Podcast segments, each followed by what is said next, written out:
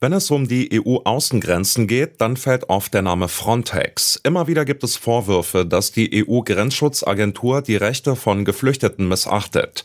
Am Mittwoch hat es dazu nun ein Gerichtsurteil gegeben. Nach Angaben der Hilfsorganisation Sea-Watch ist es das erste Mal überhaupt, dass sich ein Gericht der Europäischen Union mit sogenannten Pushbacks durch Frontex beschäftigt hat. Von einem Pushback spricht man, wenn geflüchtete Menschen an der Grenze zurückgewiesen werden, bevor sie überhaupt einen Asylantrag stellen konnten.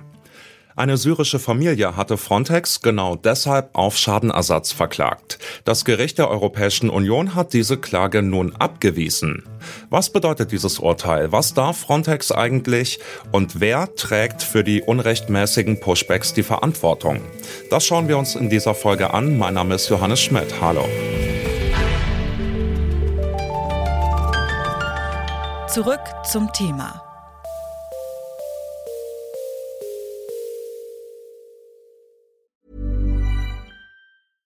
Bitte widmet eure Aufmerksamkeit unserem Werbepartner. Die Suche nach geeigneten Mitarbeitenden kann viel Zeit in Anspruch nehmen, muss sie aber nicht unbedingt, denn man kann sich helfen lassen.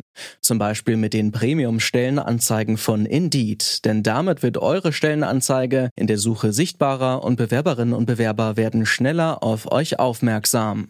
Indeed schenkt euch jetzt 75 Euro Startguthaben für eure Premium-Stellenanzeigen. Klickt dazu auf den Link in den Show Notes. Es gelten die AGB. Illegale Zurückweisungen an den EU-Außengrenzen, davon hört und liest man immer wieder. Und oft geht es dabei dann auch um Frontex, die Grenzschutzorganisation der EU. Gegen die hatte eine syrische Familie vor dem Gericht der Europäischen Union geklagt. Das ist sowas wie die kleine Schwester des Europäischen Gerichtshofes EuGH. Die KlägerInnen waren 2016 nach Griechenland geflüchtet und hatten dort Asyl beantragt. Schon elf Tage später wurden sie mit Hilfe von Frontex in die Türkei gebracht. Dabei hatten die griechischen Behörden über ihren Asylantrag noch gar nicht entschieden, so wie das eigentlich vorgesehen ist. Die Familie hatte deshalb auf Schadenersatz geklagt und ist damit nun gescheitert. Denn das Gericht der EU hat die Klage abgewiesen mit der Begründung, nicht Frontex sei dafür verantwortlich, sondern Griechenland, von wo die Familie wieder in die Türkei gebracht wurde. Dass solche Pushbacks stattfinden, das ist gut dokumentiert. Warum ist so ein Fall trotzdem bislang noch nie vor einem Gericht verhandelt worden?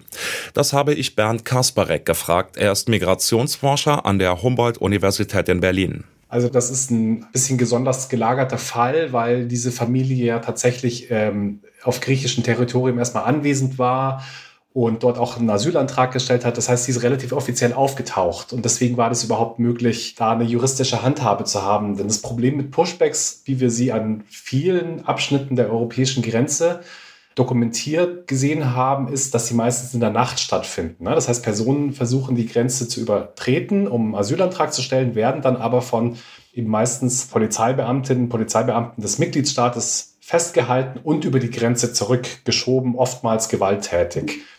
Und da ist es natürlich sehr, sehr schwierig, da eine juristische Handhabe hinzukriegen. Ne? Man muss ja erstmal quasi die Personen finden oder die Personen müssen einen Anwalt oder eine Anwältin finden. Und also deswegen war das ein bisschen ein besondere, besonderer Fall. Und ich glaube, der zweite Moment, der damit reinkommt, ist, dass auch eben relativ gut dokumentiert war, wie diese Abschiebung in die Türkei funktioniert hat, nämlich dass sie durch ähm, Beteiligung von Frontex stattgefunden hat. Auch das ist nicht normal. Äh, in den meisten Umständen ist die Agentur gar nicht so stark involviert in solche Aktivitäten ähm, und hat sich in den letzten Jahren auch, gerade weil es eben so oft ähm, problematisiert wurde, sich auch oft zurückgezogen aus äh, Aktivitäten an der Grenze, sondern konzentriert sich eher darauf, zum Beispiel Luftüberwachung zu betreiben und Informationen äh, an die Mitgliedstaaten zu geben. Dann wollen wir jetzt vielleicht mal noch besser verstehen, welche Rolle Frontex in diesem ganzen äh, Prozedere spielt. Vielleicht mal für den Anfang, wann und wozu wurde Frontex denn überhaupt ursprünglich gegründet? Also was für eine Art von Institution ist das überhaupt? Frontex wurde 2004 gegründet und hat dann 2005 seine Arbeit aufgenommen und ist eine europäische Agentur. Und europäische Agenturen sind relativ spezielle Einheiten, die haben eine eigene Rechtspersönlichkeit, diese Agenturen.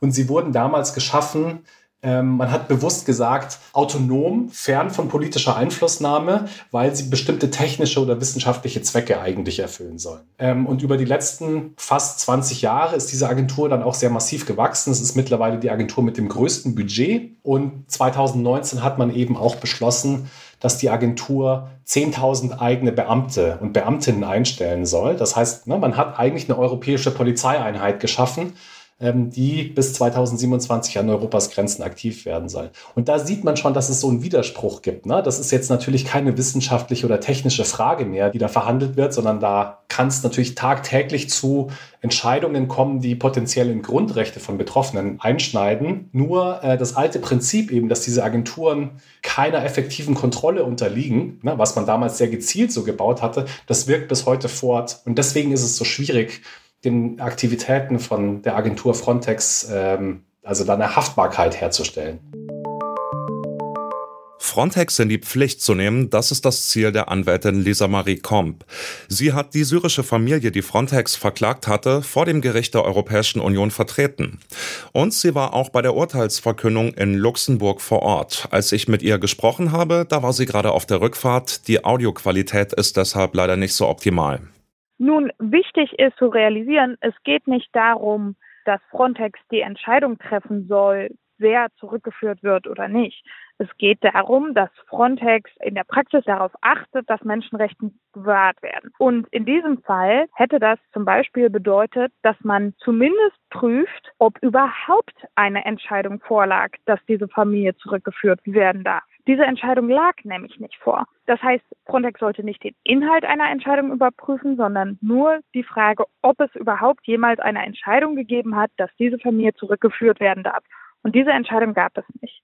Die Klage der syrischen Familie auf Schadenersatz hat das Gericht abgewiesen. Trotzdem sei dieses Urteil alles andere als nur eine Niederlage vor Gericht, sagt Lisa Marie Komp.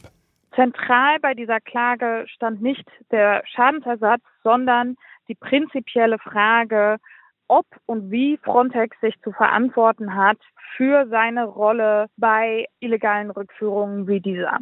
Obwohl dieses Urteil enttäuschend ist, ist es sehr wichtig, denn dieses Urteil macht deutlich, dass in der EU ein Defizit, ein rechtsstaatliches Defizit gibt wobei es eben eine Agentur gibt mit unheimlich viel Macht über Individuen, die aber nicht zur Verantwortung gerufen werden kann anscheinend. Und das ist etwas, was in einem Rechtsstaat sehr unerwünscht ist und was gelöst werden muss.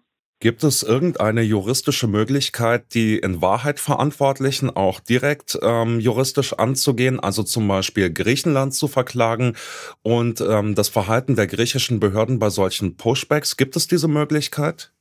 Diese Möglichkeit gibt es und es geht ja hier um eine gemeinsame Verantwortung.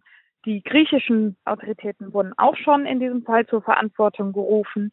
Aber neben den griechischen Behörden ist ja auch wichtig, dass Frontex äh, aktiv teilnimmt an diesen Rückführungen und in seinem Mandat eine ganz deutliche Aufgabe hat, zu überprüfen, dass die Rückführungen stattfinden mit Wahrung der Menschenrechte.